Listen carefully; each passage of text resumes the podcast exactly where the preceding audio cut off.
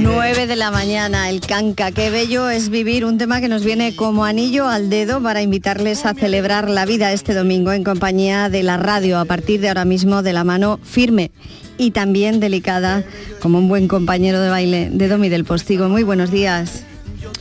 Enamorado, me tiene enamorado. Margarita Huerta, entregado Ay, qué pedazo de copla de este niño que es un verdadero genio. Otra de esas suertes maravillosas que tenemos en Andalucía. ¿Por qué será que salen tantos genios de Málaga? Bueno, eso es muy generoso por tu parte. No, no, es verdad, ¿eh? Pero ¿qué más da, no? En algún sitio, pase andaluz, hay que nacer en algún sitio, o sea, de algún sitio, así que ¿qué más da? La cosa es que son de Además, los, los, genios no suelen, no, no suelen circunscribirse a ningún sitio, los genios son universales, siempre. Absolutamente, son patrimonio de en todos. sus mensajes y en todo. Absolutamente. Tú sabes, lo interesante es que si nos nacen genios, en Málaga, en Sevilla, en Huelva, en, no sé, en La Pujarra, en Jerez, en, en, en, me da igual, en Jaén, si nos nacen genios, que se queden aquí. Aunque sean universales, ¿no? Pero que, irradien desde aquí. Claro, claro, que se vayan de viaje, que aprendan cosas, pero que se queden Y que aquí. enseñen, claro. Claro. Bueno, Domi, te dejo con nuestro público que pases una buena mañana. Y yo te dejo las ventanas abiertas para que entres por ellas cuando quieras si hay noticias. Qué bello es vivir. Adiós.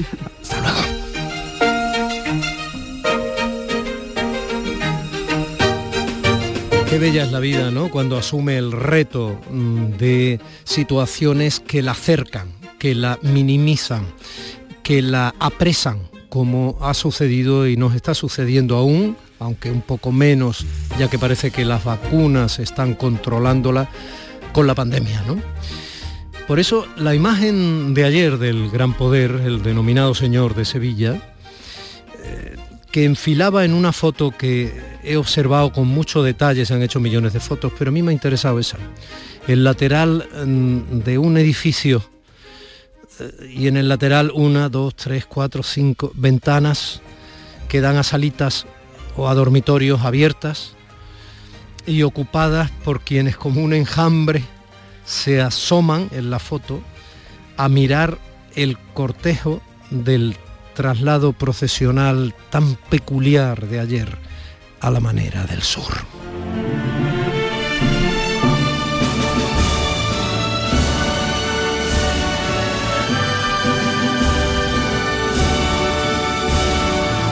Cuando fue tallada la imagen del gran poder por Juan de Mesa, imaginero cordobés del siglo XVI, que tiene su estatua en Sevilla, en la misma plaza de San Lorenzo, donde está la basílica de donde sale su talla de Jesús del Gran Poder con la cruz a cuesta cada Semana Santa, aunque ya haga dos Semanas Santas que ninguna imagen sale para consagrar la primavera en procesión en Andalucía por culpa de la pandemia.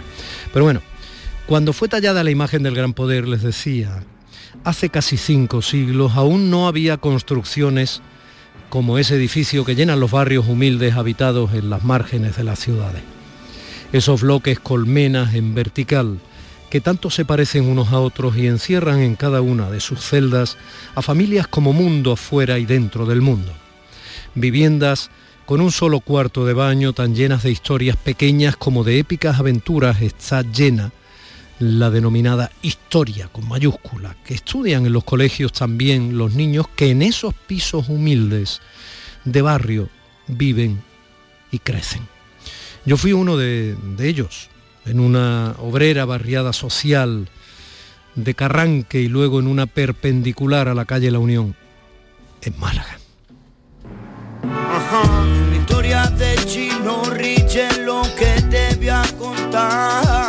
Vivíamos en casa baja y no teníamos pana.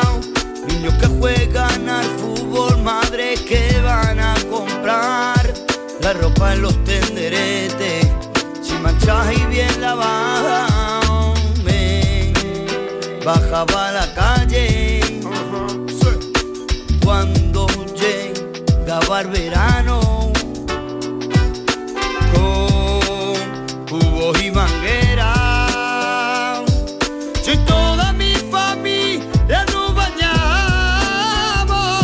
Así. Una imagen antigua que representa la divinidad y el martirio venerada con el boato que una ciudad dedica a sus símbolos de identidad en pleno centro histórico. Ese centro histórico que visitan turistas llegados de todo el mundo. Alejada de los barrios que nunca salen en las fotos que esos turistas llegados de todo el mundo se llevan en la memoria del móvil ni en la memoria emocional de sus vacaciones. Dios, para quienes así lo creen, ante los humildes. Según el llamamiento que hizo el Papa Francisco el año pasado, hecho realidad pues mediante la tradición procesional de Andalucía este octubre de ayer. El gran poder se queda una semana en cada uno de esos tres barrios de Sevilla sin poder alguno. Esas miradas viéndole llegar desde esas ventanas de esos bloques, algunas en pijama, otras en chándal, viéndole llegar con toda la comitiva para quedarse toda la semana en la parroquia de cada uno de esos barrios. Fe, antropología, arte, tradición, costumbre, historia con mayúscula, historias con minúscula. Andalucía, vida. Domingo 17 de octubre. Familia, bienvenida a nuestros días de, de Andalucía en Canal Sur Radio, la radio pública de los andaluces y las andaluzas. Nos sentimos.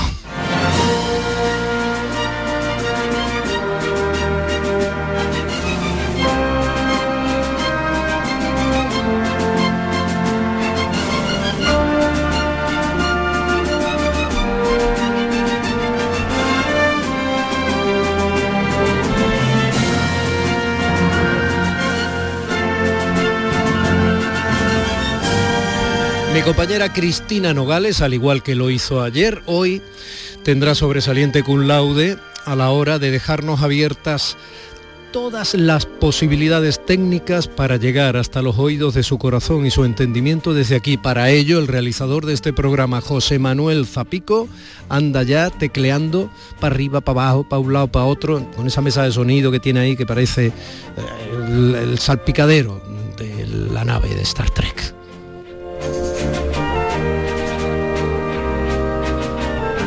Mi compañera María Chamorro anda apoyando la producción de este programa y mi compañera Primi Sanz, que anda en casa recuperándose eh, de una corazonada.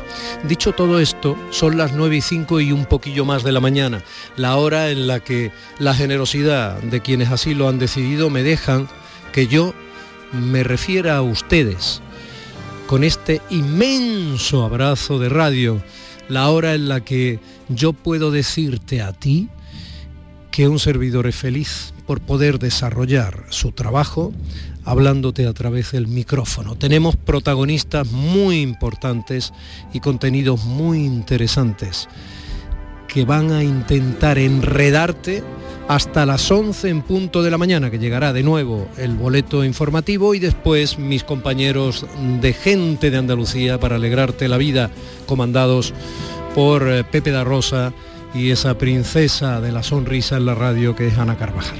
Dicho esto, comenzamos. En Canal Sur Radio, Días de Andalucía, con Domi del Postigo.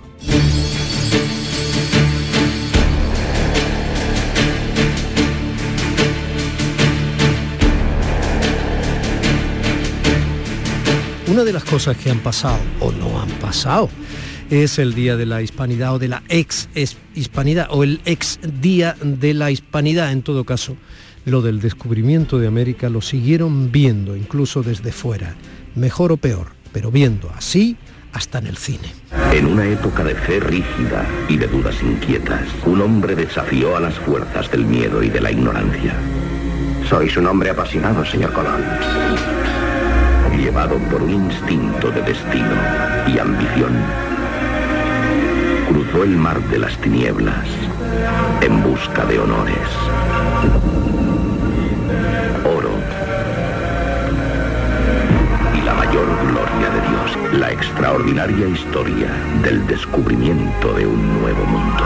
En este espacio de la radio pública andaluza, la historia ni blanca ni negra es fundamental. Historia, ni blanca ni negra.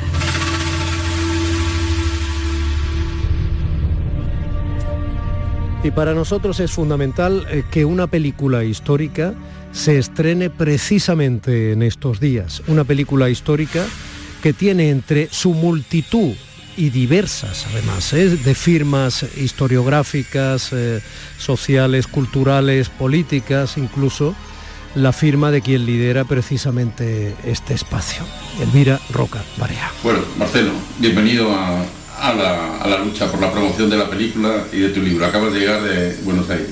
Muchas gracias, eh, José Luis. Justamente he venido a España para promocionar eh, eh, este extraordinario documental España en la primera globalización y también, por supuesto, mi libro Madre Patria, desmontando la leyenda negra desde Bartolomé de las Casas hasta el separatismo catalán, para terminar de una vez por siempre con la leyenda negra que ha envenenado el alma del pueblo español. La ha envenenado porque el origen de la mala política es la falsa historia y la leyenda negra es la falsa historia de España y de la conquista española de América.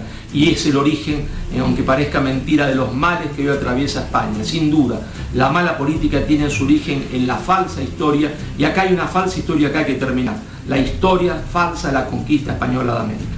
La verdad es que estamos tan acostumbrados en esta actualidad que se ha vuelto, bueno, que nos resulta rarísimo que alguien defienda que existió efectivamente una leyenda negra y que está vigente y que se está haciendo una reinterpretación histórica defendiéndolo con acento hispanoamericano. Bueno, pues este acento no es el único que se escucha en esa película que realiza prestigioso documentalista José Luis López Linares, que le decía al principio a Marcelo Gullo, venga, vamos a luchar por promover y promocionar la película. Ni mucho menos es el único acento hispanoamericano. Vamos a escuchar un poco más. Que es el cuadro ese de Martín de Loyola casándose con la princesa inca, ¿no? Sino una gigantesca declaración de inclusión, ¿no? La nobleza española no negó las noblezas indígenas las aceptó como tal nobleza, como tal grupo de poder, o sea, se mezcló, se casó con ellos. Y esos hijos que se engendraron siguieron siendo nobles, no dejaron de serlo porque su madre o su padre fuese un indio, ¿no? Bueno, pues hasta el siglo XIX el Raj británico tenía prohibido los matrimonios mixtos en la India, tan prohibidos que te excluían de la vida social y de la vida oficial algo que caracteriza absolutamente y define la colonización española, que es el mestizaje. También existió mestizaje al revés, hombres indígenas que se casaron con mujeres españolas, pero en grado menor. Acercarse a ese mundo es súper interesante porque tú ves figuras que proceden de una cultura y son capaces de arraigar en un medio totalmente diferente, son capaces de humanizarlo y en cierto modo hacen esa fusión cultural tan impresionante y que creo que es otro de los grandes legados, el mestizaje. Y eso es lo que derrota, digamos, a la leyenda negra que habla de que los españoles eran genocidas, ¿no? Si nos ven a nosotros, a los mexicanos, latinoamericanos, somos una mezcla.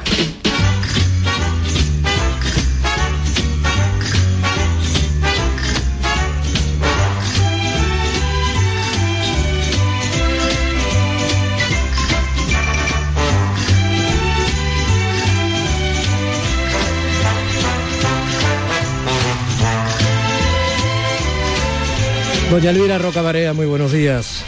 Hola, buenos días. Hemos conseguido hablar de todo lo que no hay que hablar. Es fantástico. Bueno, y lo ha conseguido en parte también el empeño de José Luis López Linares. Pues eh, bueno, una satisfacción enorme. El, que hay tanta gente, más de 1.500 personas, que han apoyado con cantidades desde 15 hasta hasta 15.000 euros, que se haga la película. Que eso es excepcional. Y mucha gente en América también, como decías antes. O sea que y luego es fundamental a la hora también a la hora de, difundir el estreno todos todos esos que han aportado y, muchos más entes que han una, labor extraordinaria a la hora de, difundir la película.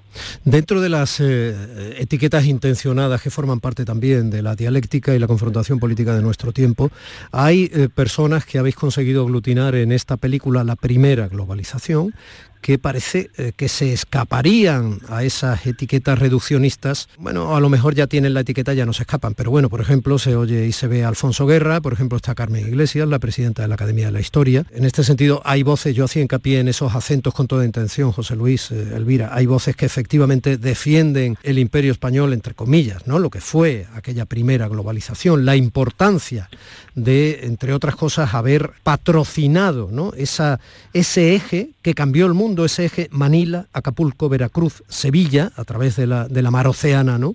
que cambia el mundo y lo cambia sin duda alguna para bien, ¿no? el mundo y la ciencia y la técnica de la navegación. Tener esos acentos eh, hispanoamericanos, esos acentos que hablan desde su propia sangre mestiza a favor de todo esto, quizás sea parte del gran logro de la película, ¿no, Elvira? Bueno, es que yo creo que eh, yo sé que resulta extraordinariamente atractivo ir al asunto de a favor en contra, eh, indigenismo españolismo, es un morbo enfermizo eh, que, como diría yo, es como una atracción fatal, pero esta película no trata de ese asunto en absoluto, es decir, esa dicotomía indigenismo-españolismo es falsa y este es un documental absolutamente indigenista porque no niega a los pueblos de América su derecho a decidir con quién querían aliarse y si eh, aquella llegada de gente distinta era provechosa para ellos o no. A esos pueblos indígenas se les ha borrado del mapa absolutamente y tienen derecho a existir, fueron aliados del imperio y fueron fundamentales en su expansión. Sin los indios jamás se hubiese podido desarrollar una expansión exitosa. Estuvieron en todo, estuvieron en, la conquista del territorio chichimeca que hizo posible las minas de Zacatecas, que hizo posible el galeón de Manila, que hizo posible la globalización económica, que hizo posible la monetización de China, etcétera, etcétera. Es decir, que lo que tenemos que hacer es enseñar y salir de una vez por todas de ese morbo enfermizo de la conquista, esa foto fija que lleva siglos ahí parada y que ha sido imposible hasta ahora quitarla de en medio para que nos deje ver otras cosas, porque el mundo que ahora tenemos globalizado económicamente comienza en este tiempo, porque para entender la importancia de la economía china en el mundo hay que irse hasta esta época que es cuando la economía china empieza a influir a nivel global. Y porque hay muchísimas cosas que saber y que aprender y que si seguimos todos los años repitiendo este ritual ridículo del 12 de octubre jamás conseguiremos entender cosas que son muy importantes para el presente del siglo XXI. José Luis, Elvira, las personas que habéis, eh, hay profesores de la Universidad de México, profesores eh, eh, argentinos, etcétera, historiadores de, todo el Cono Sur, las personas que participan en, en la primera globalización, ¿entienden que la propia España haya sido quien ha desterrado el término hispanidad de la celebración del 12 de octubre? Os quiero preguntar si los profesores que defienden desde Hispanoamérica. Domi, por favor, no están defendiendo nada, están explicando hechos históricos, no están haciendo un juicio moral, no han llegado a ese documental ni para defender ni para condenar, han llegado a ese documental para comprender, para explicar, para que se sepan cosas que no se saben. No estamos eh, haciendo en ese documental ninguna clase de juicio moral, ni ninguna persona que en él participa lo hace. Bien, pero se va a hacer desde fuera. Entonces lo que yo trato de alguna manera de desentrañar es si desde allí se entiende que haya sido desde aquí desde donde el término hispanidad se ha quitado legalmente de la celebración del 12 de octubre. Bueno, el término hispanidad nació en América, como todo el mundo sabe, y me supongo que como casi todas las cosas que tienen que ver con la historia de la monarquía hispánica, pues se habrá ido cargando de malditismo que es una cosa que suele ocurrir muchísimo con nuestro vocabulario, termina siendo utilizado, digamos, hay que cambiar los términos y borrar los que se usaban para poner otros nuevos que al parecer cambiando las palabras el mundo cambia o la realidad que uno coloca debajo de esos términos deja de ser la que era para pasar a ser otra distinta. O sea que el mundo cambia radicalmente si en vez de llamarlo descubrimiento lo llamamos encuentro. Lo que sucedió deja por completo de ser lo que era, es decir, es esa idea mágica de que las palabras pueden eh, modificar la realidad cuando la realidad es la misma nos pongamos como nos pongamos. Es decir, yo no me extraña nada que, a ver, desde el punto y hora en que eh, Hispanoamérica es un continente como nuestro país mismo, subordinado culturalmente a todo lo que sucede en el mundo anglosajón. Entonces, en el momento en que en Estados Unidos se han empezado a tirar estatuas, era cuestión de cinco minutos que se empezaran a tirar estatuas en Hispanoamérica si les hubieran puesto velas hubieran ido detrás a ponérselas también. Y nosotros haciendo bulto o sea esto ya es muy viejo no, no estamos descubriendo nada nuevo. Esto es una especie de fiesta que se lleva repitiendo de, de ritual morboso que eh, una y otra vez eh, entretiene a las gentes y con este entretenimiento pues estamos uh, quitando de en medio cosas que son mucho más importantes y que interesa conocerlas, entre otras cosas, pues porque como dicen varios libros que han tenido un enorme éxito y ninguno es escrito en español, para comprender ciertas cosas que están sucediendo en el siglo XXI hay que irse hasta el galeón de Manila. Pero bueno, podemos elegir seguir todo el santo día tirando estatuas, que es una opción que, bueno, muy constructiva. Bueno, en todo caso parece que es una opción bastante seguida y muy actual, ¿no? Insisto, es que estamos en ese momento histórico. José Luis, ¿cómo se ha hecho esta película? Eh, ¿Qué has hecho? ¿Te has montado en las carabelas o en una réplica, la que está allí en el puerto de Palos, para irte a América? ¿Cómo has hecho esto? No, pues vamos, en fin, la, película tiene su impulso y su origen en el libro de, de Elvira, el Imperio Leyenda Negra, que antes de acabar su lectura ya decidí que tenía que hacer una película. Y bueno, la verdad es que la película se ha ido haciendo, bueno, un poco de la manera que yo hago las películas, que es primero buscando información, pero la información la, hemos hecho pues a través de las entrevistas que hemos realizado. O sea que es un proceso de aprendizaje, no hay un guion previo, sino el guion se va haciendo en el, montaje a raíz de, bueno, de, las horas y horas y horas que teníamos de, entrevista con todos los que han participado en la película, que que ha sido fundamental. Y, ¿Quiénes son esos protagonistas, eh, José Luis Elvira? ¿Quiénes, han participado en la película? ¿Quiénes son esos protagonistas con cuyas pues respuestas eh, se ha ido construyendo ese guion? Son 39 historiadores, especialistas y gente que domina lo, lo que habla, o sea que es mm, mucha gente o sea, no, y muy importante. Está basada un poco en, todo lo que ellos, con su, su entusiasmo y su conocimientos han puesto en la película. E insisto, muy diversa, Elvira, para desactivar la, digamos, fuerza que pueda tener la etiqueta que pretende a su vez desactivar desde una parte del revisionismo histórico lo que aquí se cuenta. Sí, hay gente muy diversa, hay gente de varios países, de distintos campos, fundamentalmente historiadores, hay profesores de varias universidades americanas y también algo y, en fin, es que no, me parece bien mencionar a unos y no mencionar a otros. Mm. ¿Tenéis experiencia ya del público que se haya enfrentado a, la película, José Luis, en alguno de los, los preestrenos? Sí, bueno, el preestreno en Madrid, en el Cine Capitol, que es el cine más grande de Madrid, estaba prácticamente lleno, pues eh, fue extraordinario. La verdad es que fue, fue yo no me lo esperaba, o sea que no, no estaba preparado para, para algo así, el, vamos, a el entusiasmo y la, el cariño y la, y, la sensación de, de, recibir algo que, que, tuvo el público ha sido excepcional. Y ahora, bueno, la verdad es que eh, llevamos estos 15 días un poco preparando el estreno en salas. Estrenamos en, en más de 100 salas, en 104 o 105 salas en toda España de momento. Sí, Elvira me envió, me envió el planning. Y esta semana se ha ido ampliando el número. Sí y bueno, la verdad es que hay muchas expectativas. Sí, pero te decía, Elvira me envió el planning y lo estuve mirando y me quedé, en fin, todos sabemos lo que es hacer copias y estrenar en salas de exhibición cinematográfica, ¿no? Y me quedé muy sorprendido. No solo porque normalmente los documentales no tienen esta, esta posibilidad, ¿no? sino porque son muchas. No, no, no, no, no he hecho muchos documentales, ninguno ha tenido esta, esta, este tirón tan fuerte de, de salida y bueno, pues quizás porque hay ya te digo, se han juntado muchas muchas cosas, o sea que hay también una, tendencia, a, bueno, una que el libro de, del Vía le da un impulso tremendo. después han publicado muchos más libros sobre el tema y hay una, una necesidad de, conocer el, pasado de la historia de una forma eh, sensata, más cercana a la verdad y no y no estas cosas que, que nos han contado y nos hemos creído. Elvira, historia ni blanca ni negra. Historia conocimiento, historia para saber, historia para entender el presente, historia para, si, si queremos, suprema magistra vita, eh, que decía Cicerón, si se quiere, esa es la historia, la única que vale. ¿Tú has visto el documental ya? Sí, sí, a ti, a ti, a ti, a ti.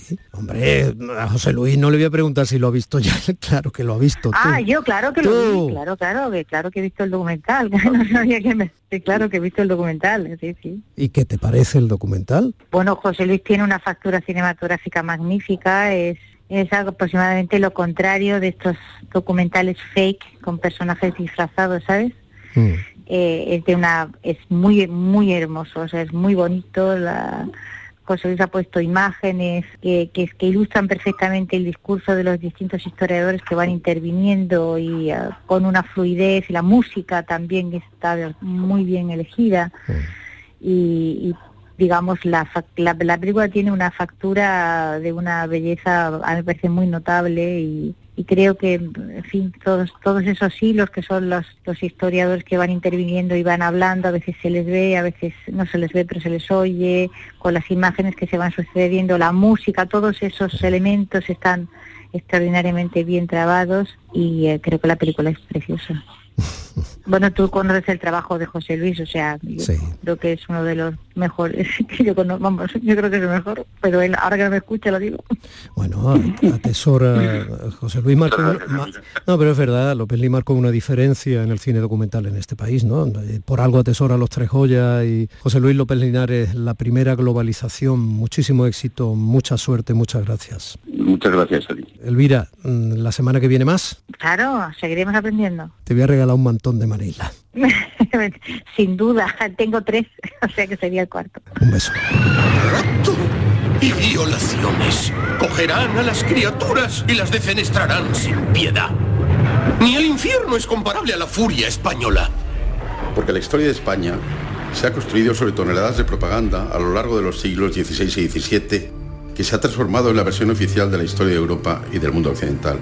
Yo siempre digo, ¿por qué la historia es tan importante? Es que quien conoce la historia construye el futuro. Es solo con el conocimiento del pasado como podemos construir un futuro sólido, por una parte innovador y a la vez anclado en las raíces históricas. La historia del mundo no se puede explicar sin la historia de España. Lo que ocurre en Hispanoamérica y en España es que en lugar de asumir el pasado le cargamos y esa carga sí que va condicionando las respuestas que damos a los problemas del presente. Sí, siempre ha sido cierto, porque siempre ha sido cierto. Ahora más que nunca la lucha por el pasado es la lucha por el futuro.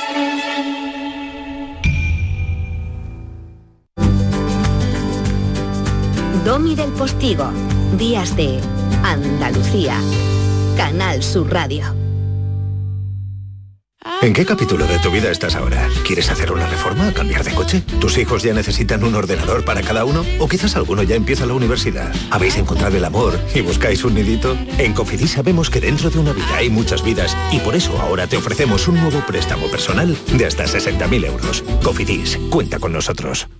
Aquadeus, ahora más cerca de ti, procedente del manantial Sierra Nevada, un agua excepcional en sabor, de mineralización débil que nace en tu región. Aquadeus Sierra Nevada es ideal para hidratar a toda la familia y no olvides tirar tu botella al contenedor amarillo. Aquadeus, fuente de vida, ahora también en Andalucía. En cofidis.es puedes solicitar cómodamente hasta 60.000 euros, 100% online y sin cambiar de banco. Cofidis, cuenta con nosotros. Sevilla. Canal Sur Radio. Bienvenidos a Sacaba. Mil metros de electrodomésticos con primeras marcas. Grupos Whirlpool, Bosch y Electrolux. Gran oferta hasta fin de existencias en Sacaba. Lavadoras de carga superior in the city Whirlpool desde 199 euros. Solo hasta fin de existencias. Solo tú y Sacaba. Tu tienda de electrodomésticos en el Polígono Store en calle nivel 23. Sacaba. Estudiar de forma online y semipresencial, adaptando el ritmo de estudio a tu situación personal. Es posible gracias a UNED Sevilla. UNED Sevilla te da la posibilidad de cambiar tu futuro con su oferta de más de 28 grados, másteres oficiales, cursos de idiomas y los nuevos microtítulos de solo un año de duración. Es el momento de plantearte nuevas metas. Cambia tu futuro. UNED Sevilla te ayuda. Son buenos momentos, son risas, es gastronomía, es un lugar donde disfrutar en pareja, en familia o con amigos, es coctelería, es obsesión por cuidar cada detalle. Nuevo burro Canaglia Bar and Resto en Tomares. Son tantas cosas que es imposible contártelas en un solo día. Las mañanas del fin de semana son para ti, con Andalucía en la radio, con toda la luz, el talento y la alegría de nuestra tierra, con nuestra historia, cine, flamenco y toda la actualidad del fin de semana. Días de Andalucía, con Domi del Postigo, los sábados y domingos desde las 9 de la mañana. Quédate en Canal Sur Radio, la radio de Andalucía, bajo el cielo de Andalucía. Gladiador, el emperador quiere conocerte. Yo sirvo al emperador. Llamo Máximo Décimo Meridio, comandante de los ejércitos del norte, general de las legiones Félix, leal servidor del verdadero emperador Marco Aurelio, padre de un hijo asesinado. Y él se llama Manuel Navarro, Indiana Jones. Manolo, buenos días. Buenos días. Y me cobraré mi venganza en esta vida o en la próxima, ¿no? Que terminaba la frase o algo así, ¿no creo? ¿no? Sí, ya te la has cobrado, ya te la has cobrado con brillantez, que no te creas que no te leí el correo electrónico que mandaste inmediatamente después de la comida, ¿eh? Lo que pasa que tengo mis líos, pero mucha brillantez. Escúchame, eh, ¿qué, qué hace en Carmona? En Carmona, bueno, Carmona sabes que como decían los, los autores andalusíes, ¿no? que era una metáfora que empleaban mucho, Mm. es una de, la- de los brillantes de la corona de Al-Ándalus, ¿no? Una de las joyas engarzadas en la corona. Carmona es uno de los sitios, eh, bueno, por su trayectoria, por su fisonomía, por, por su pasado riquísimo y por su futuro esperemos que brillante, uno de los sitios, uno de los, de los vértices esenciales de- y de los vórtices esenciales de, de nuestra querida Andalucía y llegados al, al, al mundo romano, especialmente en ese en esas proximidades del, cambio de la era, final del siglo I antes de Cristo y arranque del siglo I después de Cristo, eh, bueno, sin duda alguna uno de los puntos calientes, uno de los puntos fuertes a los que eh, es inevitable, además de placentero, eh, regresar de vez en cuando porque siempre aparecen cosas nuevas y siempre quedan cosas de antes por contar, ¿no? Por lo cual eh, la visita a Carmona, quiero decirte, siempre está eh, absolutamente justificada. Bueno, pues yo creo que está bien respondido. Pues entonces nos vestimos de legionarios romanos y vamos al asunto. Nos vestimos de legionarios romanos y vamos al asunto. Yo te, te decía que bueno que se podía trazar eh, un- una bonita historia a través de, de los legionarios, de los gladiadores y de los estoicos, ¿no? Para hablar de la de la necrópolis de, romana de Carmona. Y esto tiene su, como es lógico, tiene su explicación, que es lo que consiste y que es lo que vamos a tratar de dar para que todos nuestros oyentes lo, lo vean con, con suma con suma claridad. Los si te estoicos, parece, los pues estoicos era gente que no disfrutaba, ¿no? no, los estoicos no, no que fuese gente que no disfrutaba, sino que era gente que tenía, eh, digamos que se conformaba con el devenir de las cosas, por decirlo de manera eh, sencilla, ¿no? Eh, bueno, sabes que es una corriente filosófica eh, que sobre todo abarca el, este ámbito cronológico del que del que estamos hablando y, y probablemente en la tumba principal de la necrópolis de Carmona, que es la tumba de Servilia, que, que no quiere decir con eso, y a pesar de que esta es su, su propia imagen, su propia escultura en el museo del, del conjunto, sino que es una tumba familiar de los servilios, ¿no? Sabes que los, los romanos, los romanos adinerados, claro, ¿no? Los romanos eh, pobres no hacían grandes tumbas, ni se les hacían mausoleos, ni estas cosas, ¿no? Siempre hablamos de, eh, como casi siempre, ¿no? De lo que queda en la arqueología, pues son eh, lo- los restos de, la- de las grandes élites que eran los que podían eh, hacer grandes dispendios de dinero en, su, en sus tumbas y en sus ajuares funerarios, ¿no? El caso romano es una excepción y la tumba de los Servilios, esta tumba de Servilia monumental con un patio que muchos de nuestros oyentes habrán visitado sin duda en el, en el conjunto arqueológico de, de Carmona, eh, tiene una tiene restos, tiene pinturas, tiene pinturas en el interior de la tumba, en la, en la cámara funeraria, digamos, ¿no? Y eh, los investigadores que han trabajado sobre ella desde hace muchos años, el director actual del conjunto, el conservador, eh, identifican una secuencia con la filosofía estoica. Eh, esto tiene su dificultad, porque claro, eh, te estarás preguntando, ¿y cómo desde una pintura eh, se llega a, a deducir que la familia eh, que está enterrada en esta tumba, la, familia de los servilios, eran en todo o en parte seguidores del estoicismo? ¿Y cómo desde Bueno, una pues, pintura se llega a deducir que la familia de los servilios que está enterrada en esa tumba eran estoicos? Pues porque es una secuencia que muestra el peso de las almas. y esta es una eh, figura eh, asociada al estoicismo. El peso, del peso de, las, de, las, almas. El peso de las almas. Eh, esta secuencia que... O sea, para, para entendernos, lo que Kundera tituló La insoportable levedad del ser. Aproximadamente, exactamente.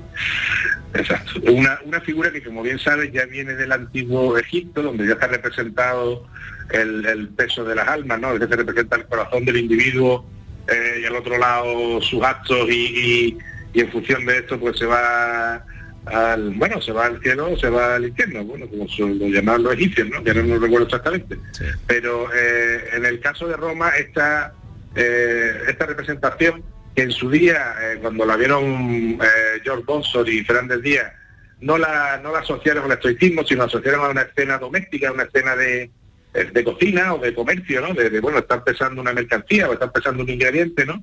Eh, la investigación con el paso de, los años la, ha escrito a, la filosofía estoica.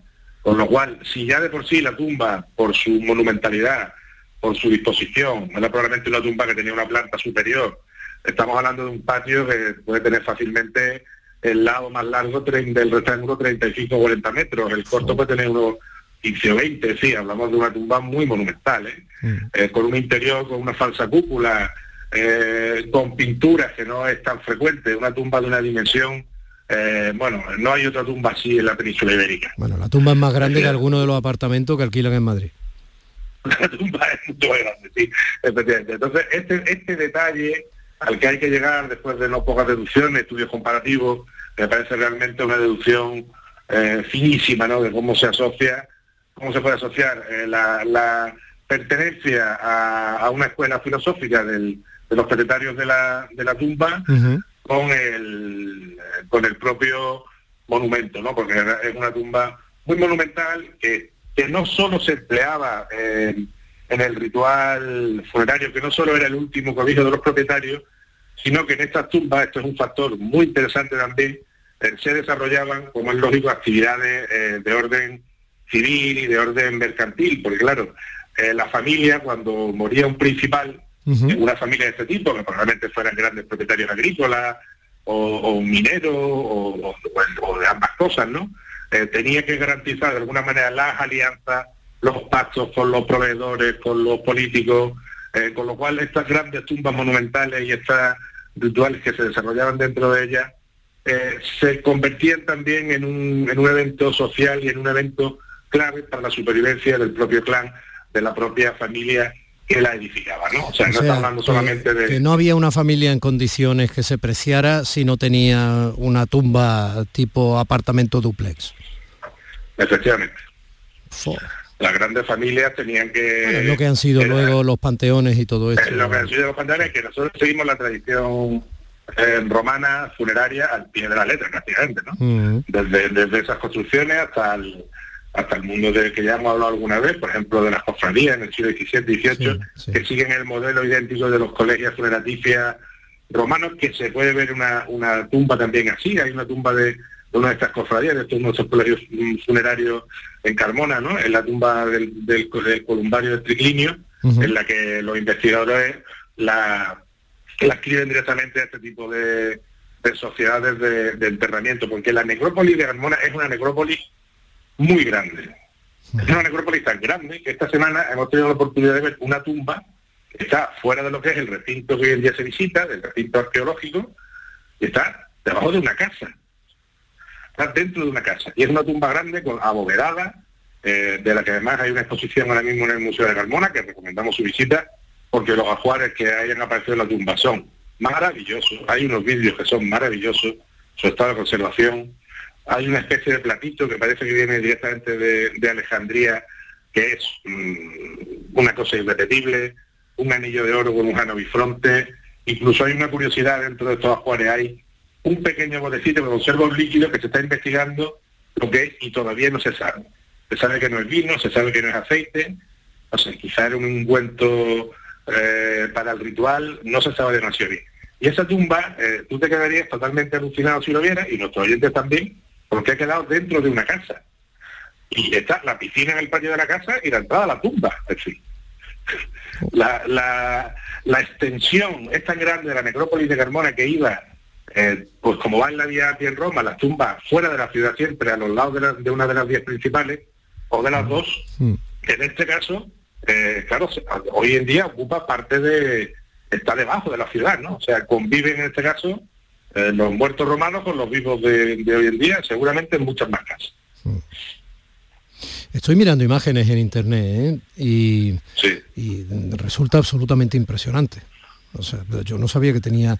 Es que te estoy escuchando y ya me vas capturando poco a poco, ¿no? Pero, pero es que es impresionante, es que impresiona, me acabo de quedar. Es que es enorme. Yo, eh, yo soy un ignorante porque no estaba allí, pero voy a estar. Entonces, eh, ojalá les sirva a nuestros oyentes para estimularles a conocerlo un poco más, pero es que esto tiene un visitón.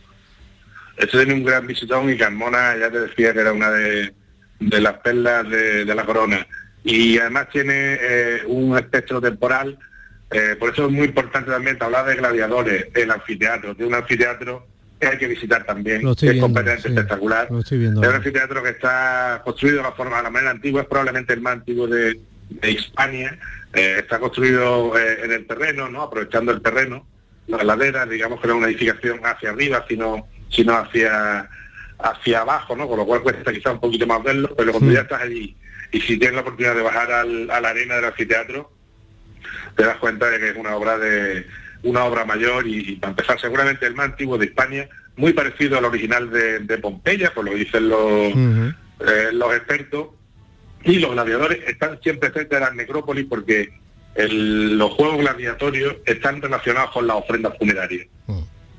Cuando un personaje principal eh, de este índole fallecía, eh, se le hacían juegos de sangre tanto en el mundo ibérico como en el griego, como en el romano, y el romano va un poco, como siempre, eh, adaptando y filtrando todas estas tradiciones del Mediterráneo eh, y las eh, consigue filtrar en el, en el anfiteatro, que como bien sabe significa dos teatros, un anfiteatro son dos teatros mm. enfrentados uno a otro, y, ahí es donde se, se desarrollan estos espectáculos que tanto tienen que ver con el, el mundo funerario, que transcurría además por la vía Augusta, que es, mm, vamos, literalmente eh, va por al lado del anfiteatro, ¿no? que es la vía, como bien sabes, unía Cádiz eh, con Roma. ¿no?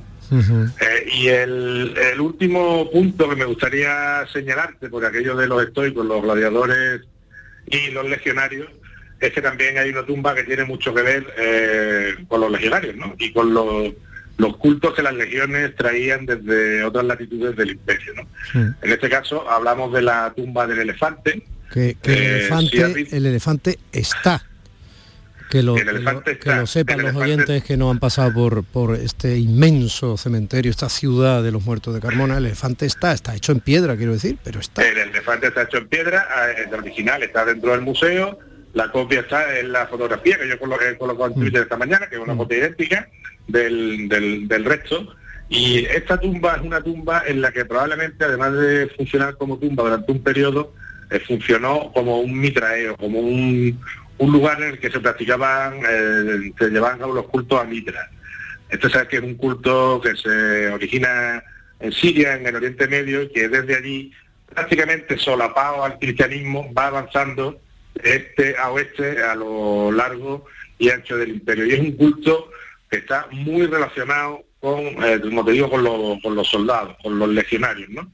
De manera que esta tumba, este mitreo, eh, por una parte eh, captura la entrada del sol en el, equinoccio de, del otoño, su paño trasero último está orientado a las constelaciones donde los mitraicos dirigían sus oraciones, digamos, y además era una, no es una, su aspecto original no es como ahora, ahora está descubierta, su aspecto original estaba cubierta y dentro tenía fuentes con agua, de manera es como si el iniciado entrara en una especie de caverna eh, para desarrollar allí el, culto, que sabes que además era un culto que terminaba con el, con el sacrificio eh, de un toro o de un buey, como también se recoge, por ejemplo, en el Museo Arqueológico de Córdoba, donde hay, hay un mitra eh, extraordinario, ¿no? De una, talla maravillosa, ¿no? Por lo cual, fíjate, eh, solamente hemos hablado de, dos tumbas y del anfiteatro, por decir tumba, lo que, de lo que estamos hablando la importancia del patrimonio eh, que tiene Carmona y que está pues a la mano de,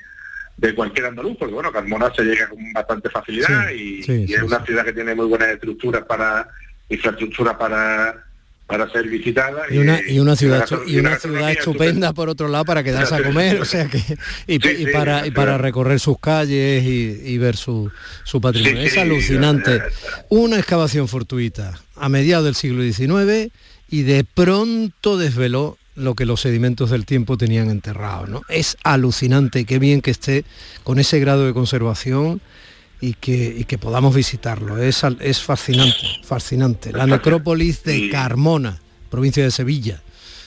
Alucinante, alucinante. Uno, con uno de los primeros, además hablabas del anfiteatro, como bien has dicho, que construyeron los romanos en aquella Hispania, que luego fue España, ¿no? ¿De verdad que Hispania significaba tierra de conejos o estamos todavía en la duda? Bueno, eso está en el debate de, los filólogos y, se parece que sí, que la raíz sí, unos lo defienden, otros dicen que no, pero bueno, también se ha dicho de tierra de serpiente, en fin, eso es una discusión que llevan desde el siglo XIX los, los latinistas y los filólogos clásicos y eso pues discutiendo por los textos, por lo cual es una de sus distracciones favoritas. Me llamo Máximo Padre de un hijo asesinado. Marido de una mujer asesinada. Y alcanzaré mi venganza. En esta vida o en la otra. Visitar la necrópolis y el Museo Arqueológico de Carmona es una oportunidad única de conocer una de las grandes civilizaciones que poblaron nuestra tierra. La hemos imaginado a través del relato de Manuel Navarro Jones. Hasta la semana que viene, Manolo.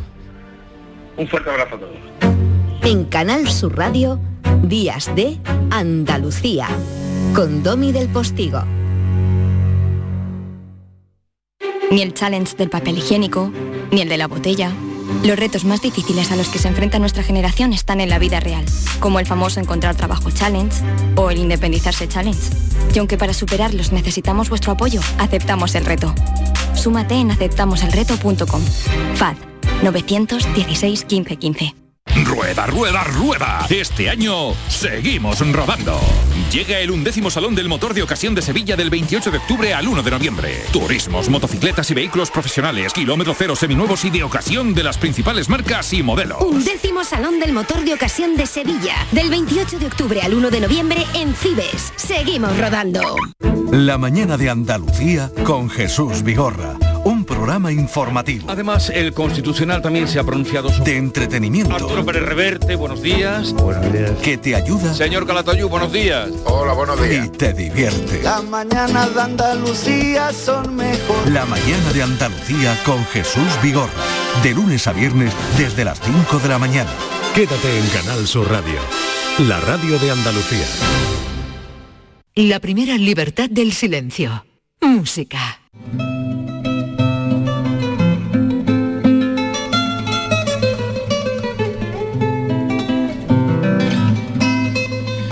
Bueno, ¿y quién da más? En la radio pública de Andalucía, después de dar una visita por lo que es patrimonio de esta tierra nuestra, una visita que tiene mil años. Bueno, que mil años, dos mil años. Claro, del siglo I al XXI van dos mil. Ojo con las mates. Vámonos eh, con la primera libertad del silencio, música. Y con Julián Arca. Y con la guitarra y a seguir descubriendo genios que tienen directamente relación con Andalucía de la mano de José Manuel Gil de Galvez. Profesores, buenos días. Buenos días, Domi. Pues sí, fíjate que hoy tenemos aquí a un personaje vital para nuestra música porque es el nexo de unión y, parte de nuestros ancestros, de la unión de la guitarra flamenca y la guitarra clásica, Julián Arca. Estamos escuchando su rondeña. Fíjate que esta pieza era una de las pocas partituras de guitarra que tenía Manuel de Falla en su biblioteca con anotaciones analíticas, fíjate, la importancia y la relevancia que tiene. Estamos ante una figura vital, ¿de acuerdo?, entre el guitarrista Sor y, Tárrega, que era su, alumno. Pues Arcas era de Almería, fíjate, de María. Su familia venía de Vélez Blanco. Eh, ya siendo un niño se afinca en Málaga, eh, da clases con José Asencio, aquí conoce a Trinidad Huerta, otro excelente guitarrista que venía de gira, porque Málaga tenía un ambiente guitarrístico en el siglo XIX eh, muy importante. Como compositor, más de 50 obras, La Habana, Bolera, Jota, Muñeira, también de, para la guitarra flamenca como la Soleal, Polo y Serrana. Pero fíjate que lo más importante es el acontecimiento que se produce por la unión entre Julián Arcas y Antonio Torres, el guitarrero, también de Almería. Este encuentro se produce en Sevilla. Allí se conocen y básicamente por ayuda mutua entre ambos consiguen establecer el modelo definitivo de la guitarra. ¿De acuerdo? Estamos ante un hecho histórico muy importante como ya hizo el violinista, perdón, el, luthier Antonio Stradivari 200 años antes, porque Torre es como el Stradivarius de la guitarra. ¿De acuerdo? Para que veamos esta importancia. Este encuentro se produce en Sevilla en el contexto de una juerga flamenca.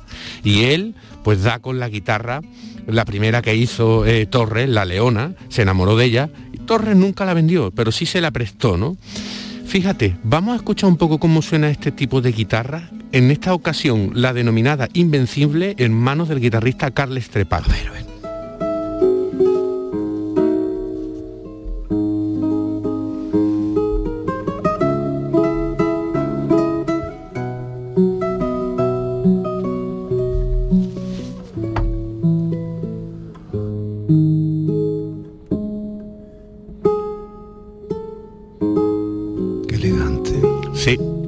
Cuenta qué timbre y qué color de sonido? ¿Han llamado? el timbre es la particularidad del sonido. Lo repetimos de vez en cuando, sí. pero algunas de las, digamos, de parte de la terminología especializada que utiliza el maestro Gil de Galvez, a veces conviene recordar un poco qué cualidad es, ¿no? Sí, sí. Imagínense, pues el color del sonido, ¿no? Es como un pintor cuando tiene una paleta de colores muy amplia, pues el sonido es igual, ¿no?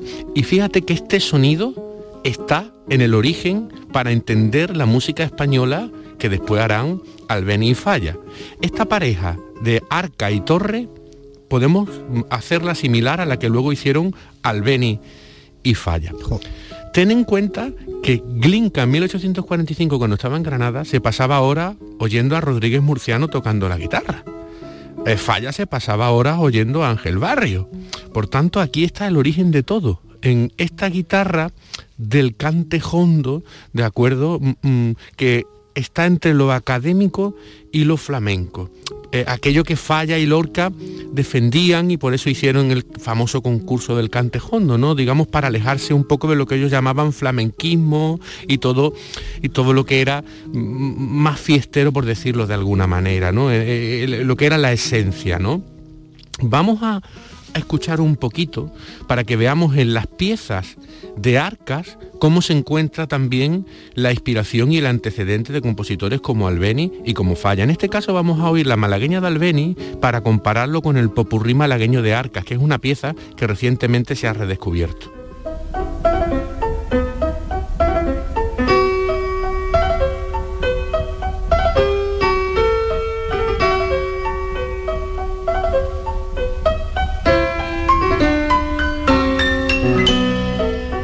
Divertida la malagueña. de la malagueña tenemos que hacer un programa concreto solo sobre ella porque es una cosa muy importante de nuestra inspiración de toda la música española realmente, porque ahí se encuentra el origen y la esencia de muchas cuestiones. Eh, fíjate. Y sedujo a grandísimos compositores, e intérpretes de todo el mundo, ¿no? Sí, sí, sí, sí, sí. Eh, eh, y, lo que te he dicho muchas veces, no, no le hemos sacado un partido internacional realmente como, como se debiera. Ni le hemos sacado un partido internacional, ni tampoco conocemos a gente de la valía que tú nos estás desentrañando cada domingo, ¿no? Pero quizá forma parte también de ese abandono de lo propio, que no hay que confundir con ser chauvinista, ni con, ni con tener una especie de patriotismo desaforado, arcaico y, gris. Y, Exacto, sí, sí. no, pero bueno, lo, planteábamos también al inicio cuando recordábamos que se estrena este fin de semana la película de José Luis López Linares, La primera globalización. ¿no?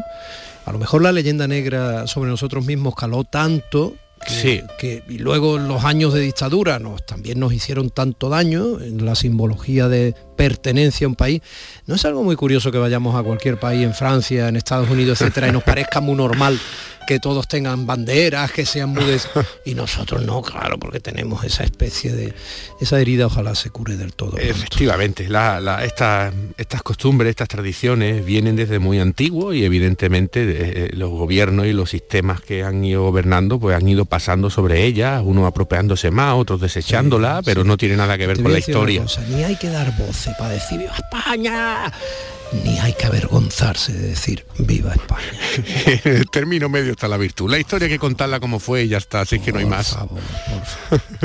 pues fíjate, esta malagueña, en manos de Alicia de la Rocha, por eso suena también tan bella, es del año 1890. Pero es que del año 1875 tenemos este popurrí malagueño del gran Arcas.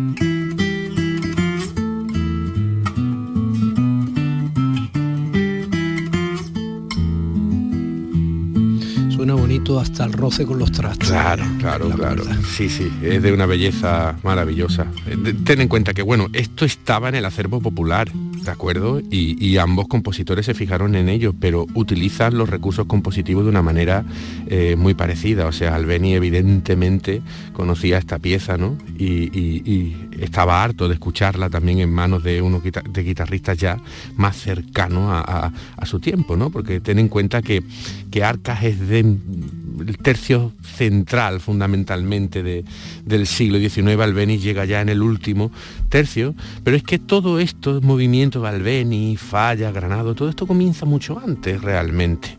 Eh, eh, hacia el año 1820 con aquellos extranjeros que venían, que hablamos, que oían a estos guitarristas medio flamencos, medio clásicos, con nuestras melodías populares, que no era más también que un movimiento de contestación de todo lo que fue la invasión francesa, ¿no? Y, de todo lo que es reivindicar lo, lo de un sitio, ¿no?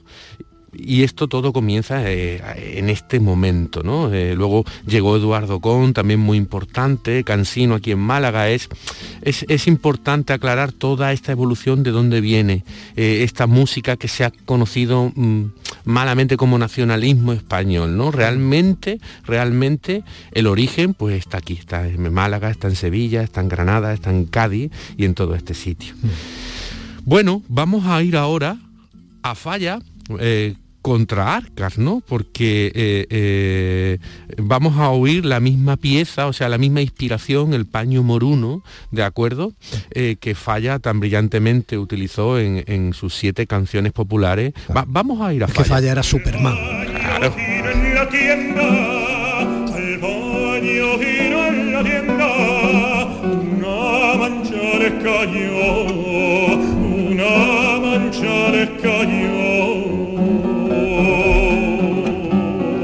Bueno, tenemos a Rolando Villazón cantando eh, esta canción popular de, Falla, maravillosa.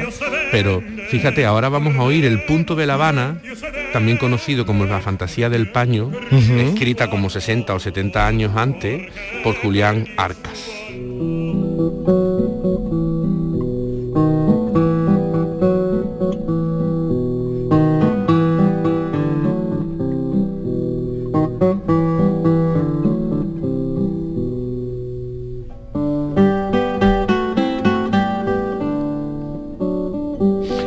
Imaginarnos un, paisaje sonoro de este tipo, ¿no? O sea, eh, repito, es importante centrarnos en la guitarra, centrarnos en la sonoridad de la guitarra de, es construida por Torres para ese concepto del sonido de nuestra música e igualmente también de todo lo que es nuestras raíces llevada a la música académica que se conoce también como clásica o a veces se le dice también música, música culta. Bueno, eh, a ver, son tiempos que la unión de la guitarra clásica y la flamenca no se sabe bien dónde termina una y otra. Eh, Arcas falleció en 1882 precisamente en Antequera, fíjate que allí, allí fue sepultado. Kilómetro cero de las Andalucías. Justo en el centro.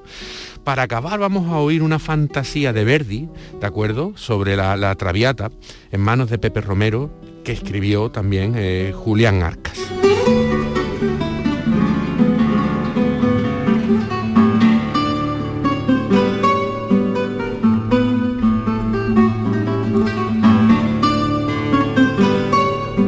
Con esta pieza tan literalmente fantástica, no tengo más remedio que inclinarme ante tu labor y esperarte la semana que viene. Profesor eh, José Manuel Gil de Galvez. Un abrazo, Domi, a todo el andaluce. Días de Andalucía con Domi del Postigo, Canal Sur Radio.